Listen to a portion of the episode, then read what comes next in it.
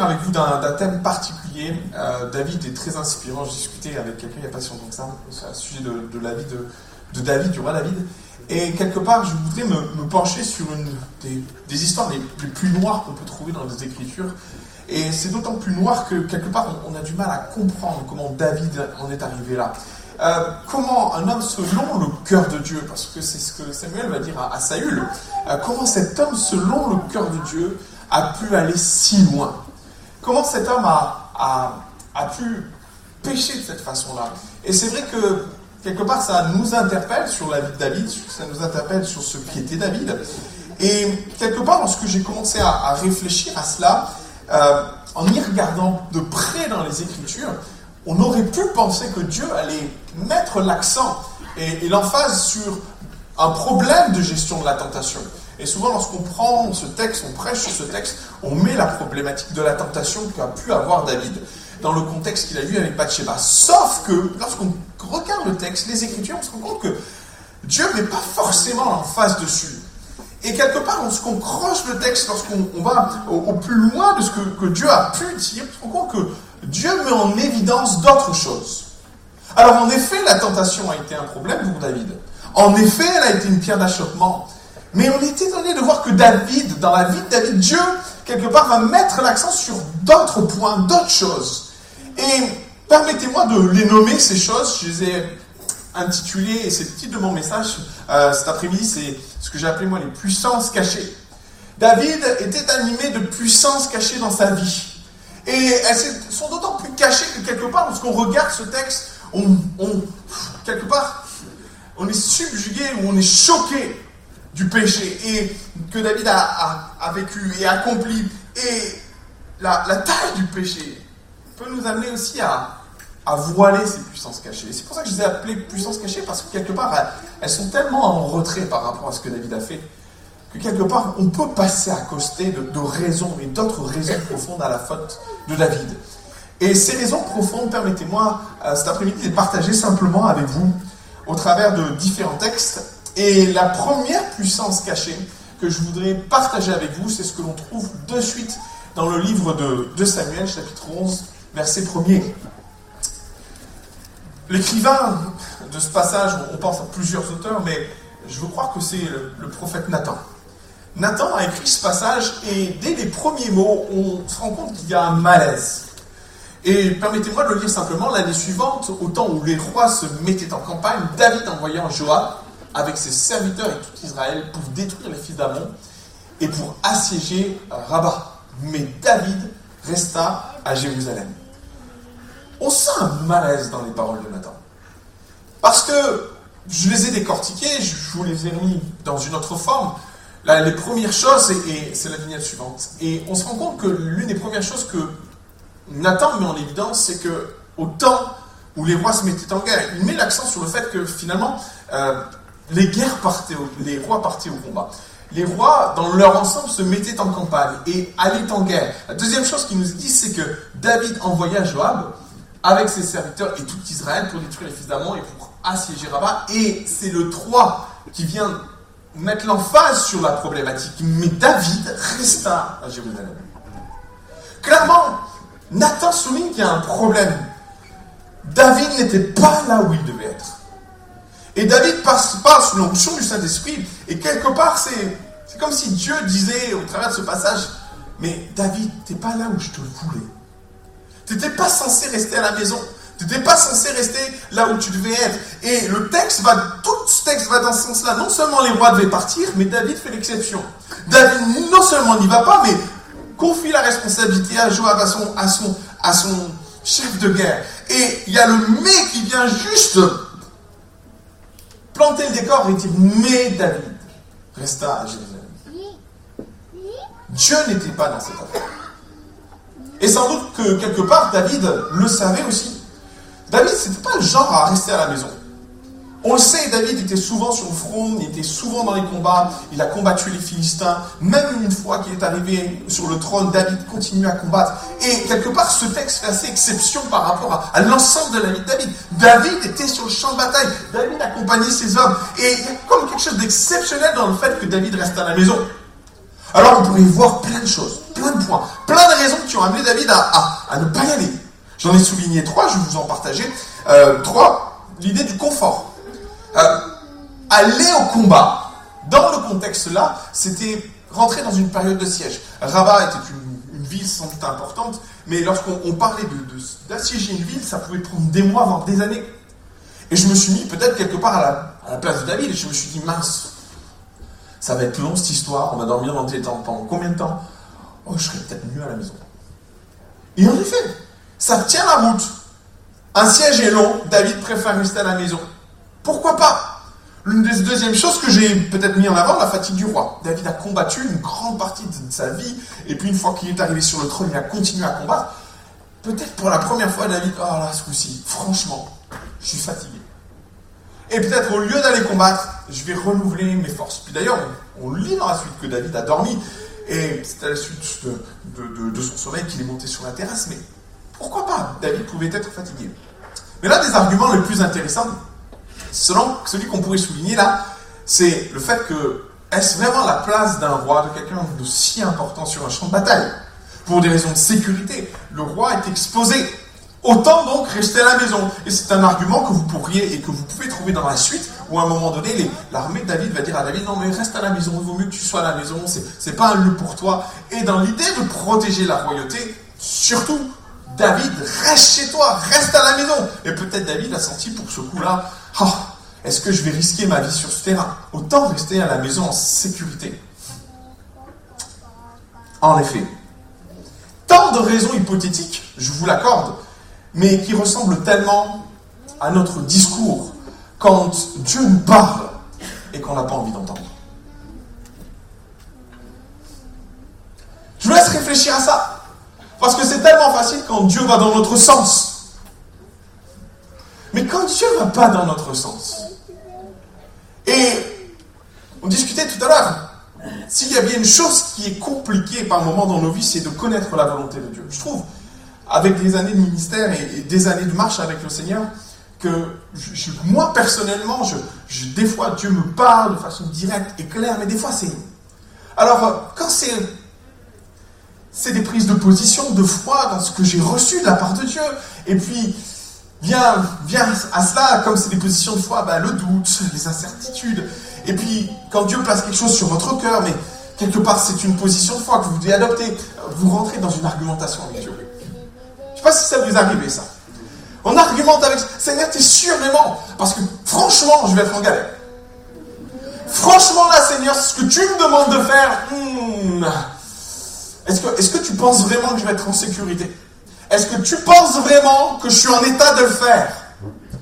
Connaissez ces arguments qu'on peut avoir avec Dieu? David l'a eu! Jonas l'a eu! Je peux vous garantir que nous, on l'a aussi. Ce temps d'argumentation avec Dieu, ou quelque part face à ce que Dieu nous demande de faire par moment, on vient sur le terrain de l'argumentation. Et David, certainement qu'il est venu sur le terrain de quand il est venu le temps pour lui d'aller au combat. David lui a argumenté avec Dieu en faveur de rester à la maison. Et peut-être qu'il a dit à Dieu, écoute, vu mes responsabilités, vu les enjeux, pour ma sécurité, je vais rester à la maison.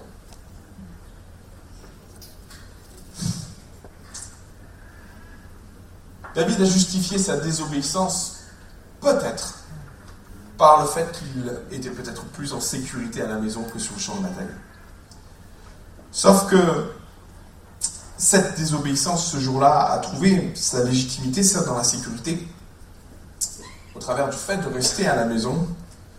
Mais en réalité, cette même maison est devenue la tombe d'Amnon, d'Absalom, du premier fils de Bathsheba, du riz et de bien d'autres.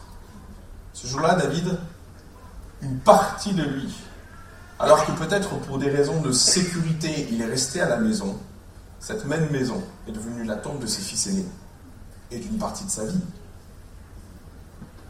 C'est intéressant de comprendre que des fois, là où on se pense le plus en sécurité, c'est là où peut-être on est le plus en danger. Car, très honnêtement, mes frères et sœurs, nous ne sommes vraiment qu'en sécurité là où Dieu nous veut. Vous dites Amen. Aïe. le terrain d'argumentation ne, nous amène pas toujours à dire Amen à ça. Et je voudrais vous interpeller par rapport à ça, car c'est tellement important d'être là où Dieu nous veut, et pas là où on pense être le plus en sécurité. Et je voudrais attirer votre attention là-dessus parce que on peut se bercer d'illusions d'arguments pour se maintenir dans un projet qui est le nôtre, alors que Dieu, au fond de notre cœur, nous travaille et nous amène déjà à nous remettre en question par rapport à une décision. David s'est allé très loin parce que la puissance qui est sous-jacente à ça, c'est sa désobéissance. David a désobéi et si notre forme d'obéissance n'est pas un franc non et massif, mais plutôt à un moment donné une argumentation parce que manque de prise de foi, ou un manque de foi par moment, ou un manque de sensibilité à ce que le Saint-Esprit nous dit, mettez ce que vous voulez derrière? Cette désobéissance va amener, c'est pour ça que je parle de puissance David, très très loin. Et il y a une telle, une image tellement belle quand Dieu dit à David, il fait dire, il fait, nous fait comprendre au travers ce texte que David aurait dû être sur le terrain du combat au lieu d'être tranquillement à la maison. Et je voudrais te poser la question cet après-midi sur là où tu te trouves. Est-ce que c'est vraiment là où Dieu te veut? Parce que si ce n'est pas le cas, tu es dans la désobéissance. Et si tu es dans la désobéissance, fais attention où ça va te mener. Et je veux interpeller quelqu'un, peut-être ce matin, cet après-midi, par rapport à ce qu'il vit, et par rapport aux choix qui ont été faits, et par rapport au combat et l'argumentation que tu as eu avec Dieu. Parce que par moments, on se fourvoie à justifier notre désobéissance et à même la trouver spirituelle. Qu'est-ce que te dit ton cœur? Qu'est-ce que t'a réellement dit le Seigneur? Es-tu là où Dieu te veut N'es-tu pas en train de désobéir? Je laisse cette pensée sur ton cœur et je vais avancer. L'histoire de David se poursuit et en effet David va rester à la maison, Nathan le signal, mais David resta à Jérusalem, dans sa maison. Peut-être en sécurité, mais c'est bien là où, où, une partie de sa famille va mourir et où une partie de lui-même va mourir. David est sur les toits, il s'est réveillé, et là, David, il a une super vue, c'est extraordinaire. Et alors qu'il est sur les toits, il voit Bathsheba. Et Bathsheba prend un bain de minuit. Et David, la Bible dit qu'elle était belle de figure, et David, il est subjugué. Il la voit. Il demande à, ses officiers, eh, c'est qui? Les officiers lui disent, ouais, ben, n'est-ce pas la femme du riz, euh, un de tes officiers?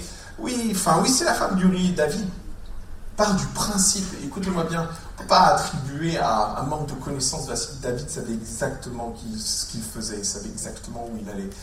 Il avait pleinement conscience que cette femme était mariée. Pas d'excuse pour David à ce niveau-là.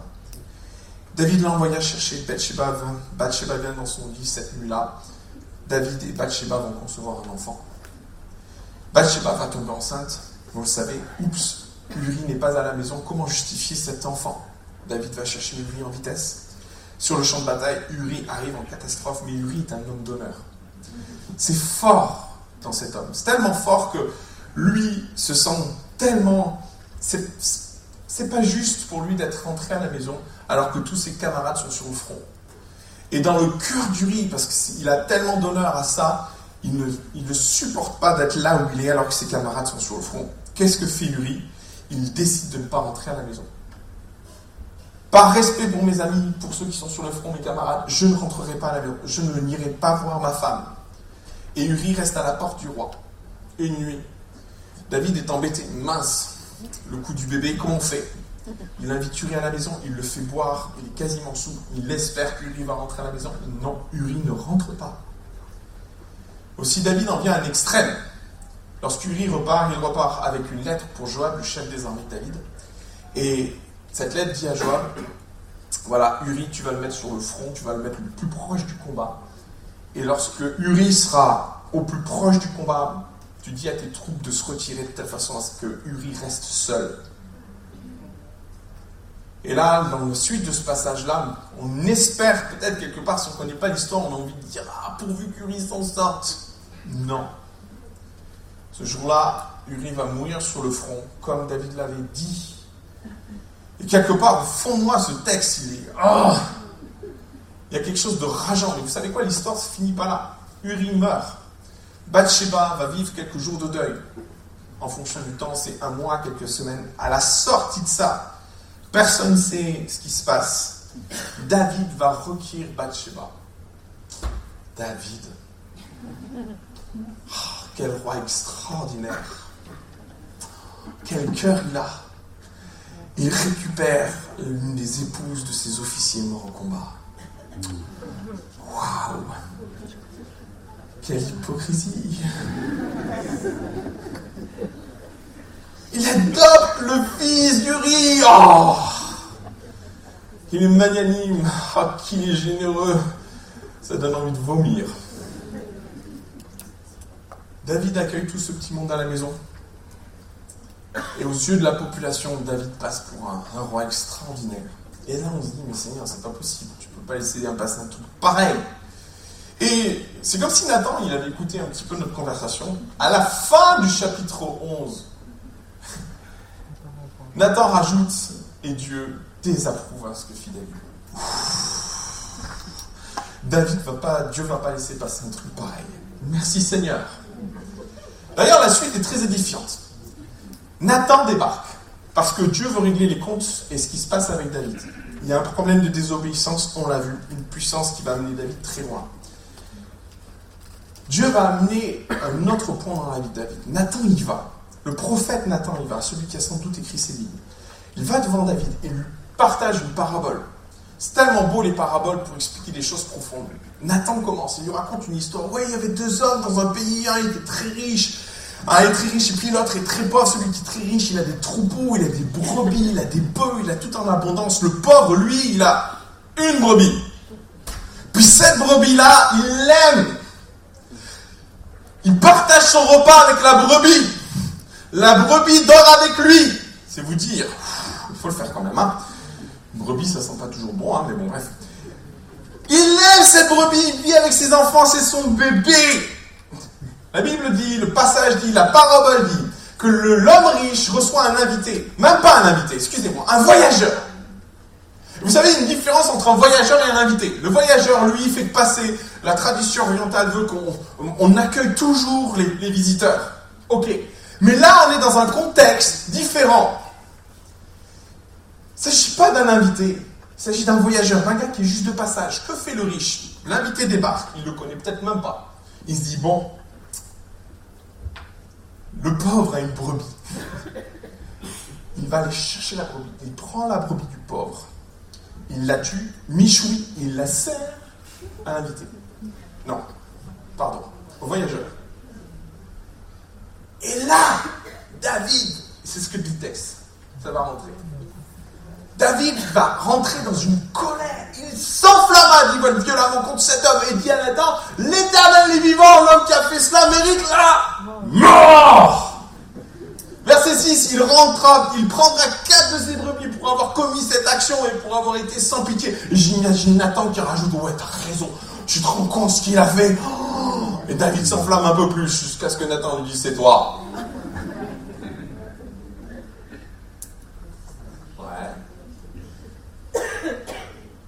Vous savez ce qui m'a interpellé dans ce texte? C'est la réaction de David plus que le reste. Moi, je le trouve d'une part disproportionné. Imaginez-vous, il dit, il dit, David dit, cet homme mérite la mort. Et là, vous avez envie de dire à David, bon, écoute, David, c'est une brebis après tout. Hein. Parce qu'il faut tout remettre en, mais il y, a quelque chose qui est encore plus gênant là-dedans. David, t'as oublié ce que t'as fait là. Parce qu'on n'est pas à des années d'écart là. Il y a, peut-être quelques mois qui se sont déroulés. L'enfant est né. Donc on est peut-être à un an. On a envie de dire à David Attends, David, souviens-toi, tu as commis l'adultère, tu mérites la mort, déjà. Ok, tu as tué un homme, tu mérites encore la mort. Et puis après, tu as menti, tu as caché. Et puis tu as continué à exercer ton rôle ta fonction de, roi dans un déshonneur, et puis tu as caché ça, tu as remis, et puis là, il y a quelque chose de sombre dans la vie de David. Et là, on aurait peut-être été enclin à entendre dans la bouche de David, compte tenu de son histoire, un peu de compassion quand même. La mort Vous savez, quelque part, j'aimerais vous dire une chose, on n'est pas si de David. Et qu'est-ce qu'on est prompt à juger? On est prompt à juger parce qu'on oublie nous-mêmes notre propre histoire, pardon, tellement vite. Et puis j'aime bien, souvent les Écritures, vous, savez, il y a des choses qui sont particulières parce que Dieu a souvent demandé à son peuple de, quelque part de, se rappeler de ce qui s'est passé. Il y a une telle importance dans, dans, le livre, dans les livres de l'Ancien Testament à rappeler. Non pas pour vivre la condamnation, mais pour se souvenir, l'importance du souvenir. Et souvent, les Écritures font des, il fait référence à des monuments que les Hébreux laissaient derrière leur passage pour se souvenir. Souvenir des erreurs, souvenir de nos erreurs, souvenir de, ce qui n'a pas fonctionné, souvenir des grandes victoires, souvenir que Dieu est intervenu, souvenir. Et là, quelque part, on a l'impression que David, ça l'arrangeait quand même de ne pas se faire un monument souvenir. Oui, c'est gênant quand même. On est tellement comme David tellement prompt à juger et à oublier que peut-être dans le passé, on a été dans les baskets de ce gros juge. Mais je vais aller plus loin dans la réflexion, parce que quelque part, il ne faudrait pas oublier que à l'intérieur de ce que nous sommes, il y a potentiellement l'homme et la femme que nous condamnons, condamnons si aisément. Qu'en pensez-vous? Potentiellement, il y a en nous le germe que nous sommes peut-être en train en ce moment de condamner. Il est là Et vous savez, des fois, c'est particulier parce que c'est des fois qu'une qu'une histoire de contexte. En fonction de la pression, en fonction du contexte dans lequel on est, on devient celui qu'on juge, celui qu'on condamne avec force. Et parce que les paramètres peuvent nous être défavorables, on finit dans les baskets de celui que nous condamnons. Vous savez, il y a une émission télé que j'avais trouvé très intéressante, un reportage, qui, euh, qui a mis en lumière une expérience qui a été faite. Et l'expérience était la suivante, c'était de mettre en scène un jeu. Ils appelaient ça le jeu de la mort. Et cette expérience, c'est une expérience scientifique, avait pour but de mettre en scène un gars qui était sur une chaise électrique et un autre gars, une autre personne, qui avait pour but de délivrer des questions. Et cette personne délivrait des questions, et quand la personne répondait mal, celui qui délivrait les questions devait balancer une décharge électrique. Et au fur et à mesure que la personne répondait mal aux questions, le voltage augmentait jusqu'à des voltages qui pouvaient être létals. Et l'expérience a, montré ça, c'est que euh, c'était une expérience, donc celui qui était sur la chaise électrique n'y était pas en réalité, c'était fictif. On faisait penser qu'une personne était sur la chaise. Mais quant à celui qui envoyait les décharges électriques, pour lui tout était vrai. Tout existait. Et quand il balançait des charges électriques, il savait ce qu'il faisait. Quand la personne répondait mal aux questions, il montait les leviers, montait les leviers. Et l'expérience avait pour but de mesurer ou de voir jusqu'où pouvaient aller les gens sans un moment donné s'arrêter d'eux-mêmes. Et le résultat de cette expérience est dramatique, puisque 81% des personnes qui ont fait le test sont allées jusqu'à administrer à la personne assise sur la chaîne électrique des doses létales. 81%. Mes frères et sœurs, quand nous jugeons, n'oublions pas que potentiellement dans nous, il y a celui que nous pourrions condamner. Ouais hmm. En effet. Et cette expérience était dans un contexte de jeu. Je vous laisse imaginer dans un contexte de guerre. Je vous laisse vous imaginer dans un contexte d'oppression. Avec l'antise de se dire, Seigneur, quelque part, jusqu'où potentiellement je pourrais aller. Et quelque part, je me suis souvent posé la question, et j'ai béni Dieu de ne pas me mettre dans les conditions qui pourrait m'amener à être celui que je pourrais condamner. Vous voyez ce que je veux dire? Parce que la Bible dit, Jésus dit dans une de ses prières, et il le dit dans Notre Père, préserve-nous de la tentation. Et je comprends pourquoi Jésus dit ça. Parce que quelque part, mes frères et sœurs, si nous sommes debout, c'est bien parce que Dieu nous a protégés d'un contexte qui pourrait nous amener à être celui qu'on condamne. Et si nous sommes debout, et nous devons avoir l'humilité de le reconnaître, c'est pas parce qu'on est meilleur que les autres, mais parce que Dieu nous a fait grâce. Il n'y a pas de mérite à être meilleur que les autres, parce que derrière, il y a une grâce de Dieu qui fait que Seigneur, je me suis parcouru dans les baskets de celui que je condamne. Sauf que j'aimerais t'avertir d'une chose, la puissance du jugement, quand elle est en toi, elle peut t'amener dans les baskets de l'autre. C'est comme une, loi. Jésus dit, ne jugez pas, de peur d'être jugé, comme vous allez condamner. J'ai souvent tourné ce texte de différentes façons. Mais n'est-il pas là une réflexion à avoir sur le fait que quand on juge, et que nous jugeons mal, parce qu'il y a tout un contexte autour du jugement, mais comme nous jugeons comme David a pu le faire, c'est comme si derrière il y avait une loi qui nous attend derrière. Mon ami, t'as jugé. Attends, on va faire que les circonstances t'amènent à, te retrouver dans les baskets de celui que t'as jugé. Et j'ai tellement vu cette loi s'accomplir. C'est pas qu'une loi, loi biblique, mais je l'ai vu s'accomplir dans les faits. J'ai vu des, des, personnes condamnées, des actes, et des années plus tard, dans un contexte complètement différent, se retrouver dans les baskets de ceux qui les ont condamnés. Et j'ai dit, Seigneur, il y a une espèce de loi du jugement qui s'abat sur nous, une puissance du jugement qui nous conduit à nous retrouver à la place de ceux que nous avons condamnés. Comme si Dieu réglait les comptes, nous rappelant quelque part, c'est moi qui juge. C'est pas toi Et prends garde au fait de lever la voix et de te prendre pour Dieu. Car ce que tu as condamné maintenant, tu es dans ses baskets. Et cet homme, cette femme, c'est toi Quand j'ai lu le, passage, vous savez, des fois, on, vit des trucs bizarres dans les Écritures. Et vous savez, ma pensée, des fois on lit les Écritures, puis votre pensée s'envole, puis vous lisez machinalement, automatiquement, jusqu'à ce que je tombe sur cette parole de Nathan. Cet homme, c'est toi. Et vous savez, ça donne l'impression d'être déconnecté du contexte. Et, puis, je me suis pris ça en plein frigo. Cet homme, c'est toi. Alors, j'ai eu bêtement, mais cette parole-là, elle m'a.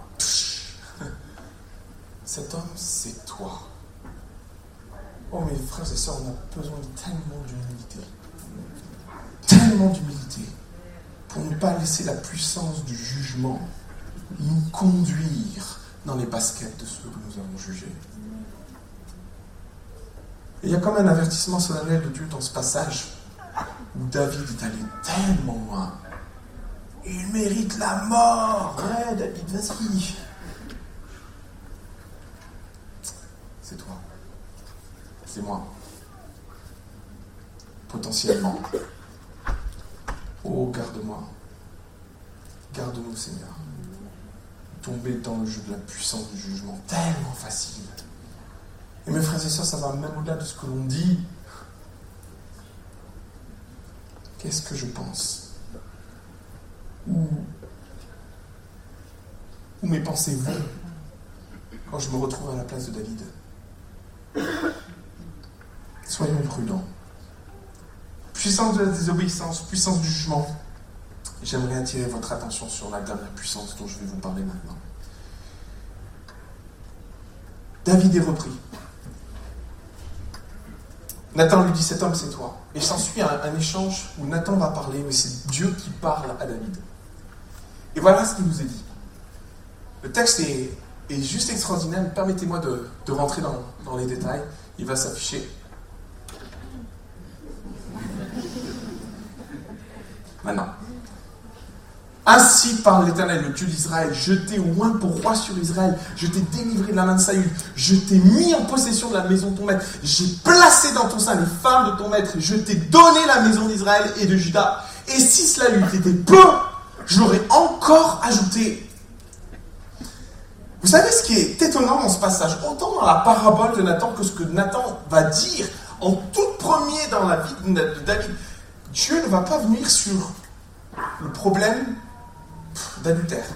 Dieu ne va pas venir sur le problème du meurtre. Dieu ne va même pas venir sur le problème de la tentation.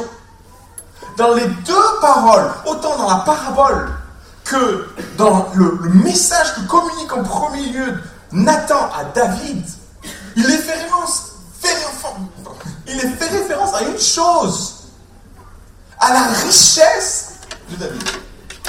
Lorsqu'on prend la parabole, il nous est parlé d'un homme pauvre, mais il nous est parlé surtout d'un homme riche, très riche, avec des biens, avec des bœufs, avec des moutons. Et quand Dieu poursuit sa réflexion et qu'il amène les choses sur la table, qu'est-ce que fait Dieu? Qu'est-ce que met Dieu en avant? Toutes les bénédictions que David a reçues les richesses dans lesquelles il était. Je t'ai oint pour roi sur Israël, je t'ai délivré de la main de Saül, je t'ai mis en possession de la maison de Saül, de ton maître. Qu'est-ce que Dieu est en train de dire? Tous les biens qui appartenaient à Saül, je te les ai donnés, ils sont à toi. C'est aussi comme ça que quelques temps plus tard, Mephibosheth va récupérer ses biens parce qu'il était en la possession de David. David a pu donner à Mephibosheth parce que c'était en sa possession. Comprenez, Dieu est en train de, faire la liste des bénédictions dans laquelle David se trouvait. Tu as récupéré la maison de ton maître, j'ai placé dans ton sein les femmes de ton maître, je t'ai donné la maison d'Israël et de Juda, et si cela était payé trop peu ou pas assez, j'en aurais mis encore, j'en aurais encore ajouté. Et c'est surprenant que Dieu vienne là-dessus.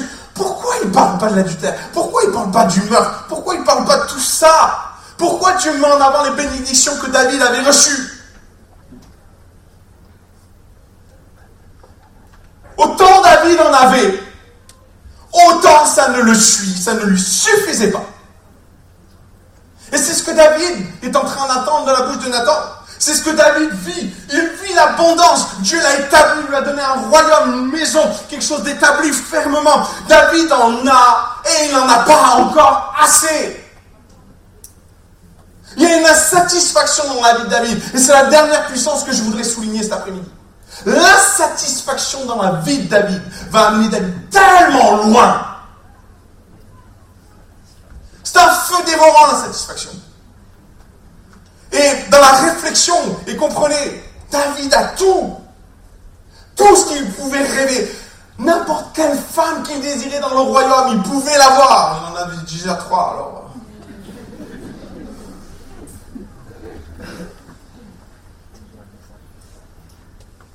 Dieu lui dit, mais si ça n'avait pas été assez, j'en aurais mis encore. Pardon, mesdames.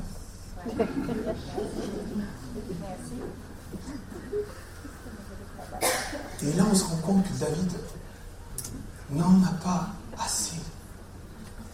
Dieu l'a béni dans l'abondance. Dieu lui a donné tout ce qu'il pouvait rêver, tout ce qu'un homme pouvait aspirer. Et là, David, sur le toit de la maison, il va chercher la femme d'un autre l'insatisfaction dans ta vie va t'amener à aller chercher l'interdit. Et c'est en ça que c'est dangereux, la puissance d'insatisfaction dans ta vie. Parce que quand bien même Dieu peut te bénir et te bénir dans l'abondance, si tu es rongé par cette puissance, elle va t'amener droit dans l'interdit. David savait que Bathsheba était mariée. David savait que Bathsheba était la femme d'un autre. Et David est allé chercher ce qu'il n'avait pas le droit d'aller chercher. L'insatisfaction est la puissance la plus dangereuse. Et la raison profonde qui a poussé David au péché. Il était insatisfait. Et Dieu met sur la table tant, tant de bénédictions que David a. Il pouvait avoir tant et tant de bénédictions que David avait reçues. Et on se rend compte que ça ne lui suffisait pas. Maintenant, permettez-moi d'éclaircir un point. Il y a des insatisfactions qui sont légitimes dans nos vies. Et je ne suis pas en train de dire que toutes nos insatisfactions sont mauvaises, il y en a et qui sont légitimes dans nos vies. Et maintenant, je voudrais te laisser une parole de la part de Dieu parce que dans ton insatisfaction, qu'elle soit bonne mauvaise, légitime ou pas, les conséquences pourraient t'amener dans les deux cas à chercher l'interdit. Maintenant, regardez ce que Dieu dit quand même Et je veux parler à celui qui vit une insatisfaction légitime. Dans ta vie, il y a quelque chose qui, gâche un peu ta joie et qui t'amène à être en difficulté. Mais voilà ce que dit Dieu, et, je le dis tellement de fois, Dieu va dire au travers de la bouche de David, mais si cela avait été, ça avait été trop peu, j'en aurais rajouté encore. Et face à ton insatisfaction légitime, je voudrais te laisser cette parole de Dieu. Parce que tu peux être en souffrance par rapport à ça. Et elle est légitime dans ta vie. Mais si peut-être c'est trop peu, tu as le droit de dire à Dieu, j'en ai besoin de plus. Tu n'es pas en train de dire que, que, David avait tort, ou que l'on a tort à dire, Seigneur, bon, j'ai du mal à me contenter de ce que j'ai, parce que j'ai ce point noir dans ma vie. Dieu l'entend.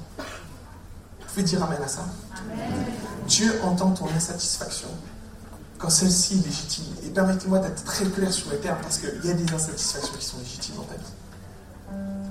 Aussi, c'est tellement réconfortant d'entendre dire, tu peux avoir le sentiment de trop peu. Et tu peux même dire à Dieu, hé, c'est pas assez. Ça tombe bien. Je peux en rajouter, Dieu te dit. Maintenant, il y a des insatisfactions que j'estime et que Dieu estime illégitimes. Et c'est pile ce que David vit. Et là, c'est un autre problème. Cette insatisfaction illégitime, quoique toutes les insatisfactions peuvent mener à l'interdit. Attention. Je veux t'encourager à persévérer dans ton insatisfaction légitime, parce que Dieu te dit qu'il veut en rajouter maintenant. Dans ton insatisfaction illégitime, je voudrais juste t'avertir de la part de Dieu. La puissance dévastatrice va bien au-delà encore que la désobéissance, ou même le fait d'être dans le jugement. Cette puissance-là va amener David tellement loin. Tellement loin. Alors c'est un cumul de toutes. Mais dans le cœur de David, le premier argument que Dieu lui sert, je t'ai tellement donné. J'ai tellement pourvu à ta vie. Pourquoi tu as laissé l'insatisfaction t'amener chercher l'interdit Il y a comme une souffrance dans le cœur de Dieu à avoir béni son enfant et à ne pas comprendre pourquoi ce cœur est allé si loin chercher quelque chose qui allait le détruire autant. Il y a comme cet avertissement solennel de la part de Dieu sur ta vie. Il y a une insatisfaction illégitime qui est une puissance dévastatrice, aussi dévastatrice qu'elle a pu détruire la vie de David. Aussi dévastatrice que ce qu'elle a pu amener la famille de David au fond du trou. Et je voudrais t'avertir par rapport à ça. Et quel que soit le niveau d'insatisfaction illégitime dans ta vie, à partir du moment où il y en a une, elle peut te conduire tout droit à l'interdit. Il y a une insatisfaction dans ton couple. Il y a une insatisfaction dans ton travail. Il y a une insatisfaction. Mais là où tu veux d'ailleurs. David est allé chercher l'interdit pour assouvir une, une insatisfaction illégitime dans sa vie. Ça va détruire sa vie. Et ce matin, il y a comme un avertissement de Dieu qui te dit, elle peut détruire ta vie, Trois puissances. Le jugement, la désobéissance, l'insatisfaction. Trois puissances qui peuvent être des œuvres dévastatrices dans ta vie. Des œuvres dont tu peux faire le choix ce matin de délaisser au pied de Christ, de les abandonner au pied de Christ, de dire Jésus, je prends conscience de ces puissances qui sont en. Puissance illégitime, Dieu t'a dit de les abandonner ce matin. Puissance légitime quant à ta satisfaction, oui, il y en a. Mais Dieu te dit que si c'est trop peu, alors il veut te donner plus. Puissance d'insatisfaction illégitime dans ta vie. Ce matin, il faut qu'elle meure. Et comme un cri de Dieu, comme une parole prononcée sur ta vie, illégitime l'emporter sur tes choix, tes décisions. sur ce que tu vas faire. Maintenant, Dieu ne veut pas t'abandonner dans ton insatisfaction. A une œuvre que le Saint-Esprit veut faire dans ta vie. Une œuvre peut-être miraculeuse pour t'amener à penser que dans ce que tu as puisé dans Dieu, il y a la satisfaction à tous tes besoins. Écoutez-moi bien, c'est tellement important ça. Tu peux trouver en Dieu la satisfaction totale dont tu as besoin. Maintenant, il y a une position de foi.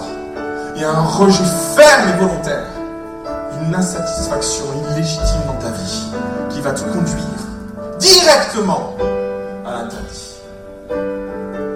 Aussi, ce matin, je voudrais t'inviter à abandonner le Seigneur, ta vie, ces puissances qui sont en toi, dévastatrices, qui vont faire une œuvre de sape dans ta vie spirituelle, dans ta famille, dans ton entourage. Ne laisse pas la désobéissance, ne laisse pas le jugement, ne laisse pas l'insatisfaction te conduire sur le toit d'une maison, à contempler l'interdit et à le vouloir dans ta maison. Seigneur Jésus, nous venons devant toi cet après-midi et nous voulons déposer nos vies à tes pieds. Nous voulons nous abandonner à toi. Et alors que je prie, mon Dieu, je voudrais encourager des frères et des sœurs à prendre position ouvertement, à confesser dans leur vie les puissances dévastatrices, les puissances cachées. Que ce soit le jugement, que ce soit la désobéissance, que ce soit l'insatisfaction de ta vie. Il est temps pour toi de les déposer au pied de Jésus, de les mettre en lumière. Elles sont cachées ne laisse pas le péché. Ne laisse pas le péché avoir le dernier mot dans ta vie.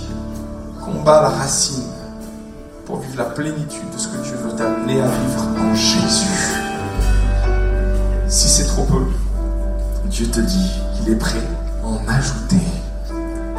Alors, saisis cette parole de foi et prends position Jésus cet. Juste faire un, appel très court et je voudrais t'inviter à manifester cette prise de position. Quelle que soit la puissance manifestée en toi, qu'elle soit dans la désobéissance, qu'elle soit dans le jugement, ou qu'elle soit dans l'insatisfaction, je voudrais t'inviter à te lever pour signifier ta volonté de les abandonner ce soir. De dire Seigneur, je ne veux pas repartir de celui avec. Seigneur, je ne veux pas continuer dans cette foulée. Je ne veux pas laisser l'insatisfaction me conduire vers l'interdit. Je ne veux pas laisser le jugement qui se maintient, cette mauvaise habitude en moi, qui va me conduire à me retrouver dans les baskets de l'autre. Je ne veux pas laisser la désobéissance me drainer progressivement sur le toit d'une terrasse où je ne devrais pas être. Il y a une prise de position qui t'appartient.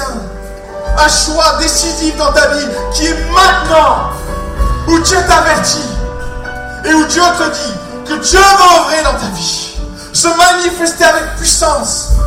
Lève-toi. Lève-toi maintenant. Et prie avec moi. Dépose, confesse cette puissance. Mets-la en lumière.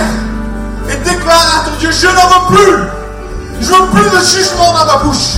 Je veux plus de désobéissance dans mes actes. Je veux plus de satisfaction en moi. Seigneur, viens briller le jour de cette puissance dans ma vie pour que je rentre dans la plénitude, pour que je puisse puiser non dans l'interdit, mais en toi, Seigneur. Donne-moi la foi suffisante de croire qu'en toi, Jésus, il y a la satisfaction de mon âme, il y a la satisfaction de ma vie, il y a la satisfaction dans tous mes besoins. Oh Jésus, Jésus manifeste ta présence au milieu. Saint-Esprit manifeste ta présence au milieu. Jésus, Jésus, Seigneur mon Dieu, non simplement pour nous demandons à la puissance du Saint-Esprit, celle qui habite en nous, de faire le ménage nécessaire. Mets en nous le vouloir et le faire. Mets en nous les bonnes dispositions. Fais disparaître ces, ces puissances silencieuses, ces puissances dévastatrices, ces puissances cachées qui m'ont amené sur les terrains d'insatisfaction, qui m'ont amené sur les terrains de compromis, qui m'ont amené à aller chercher l'interdit, qui m'ont amené dans la désobéissance. Oh Jésus, Place ta main sur les cœurs, sur les personnes qui se sont levées maintenant. ta grandeur. Viens apaiser. Viens satisfaire nos cœurs, nos âmes. Viens apporter sur notre langue le frein. Viens porter le, frein dans nos pensées. Seigneur, ne nous donne pas de tomber dans la, tentation. Ne nous permets pas que nous finissions les chaussures de ceux que nous avons condamnés.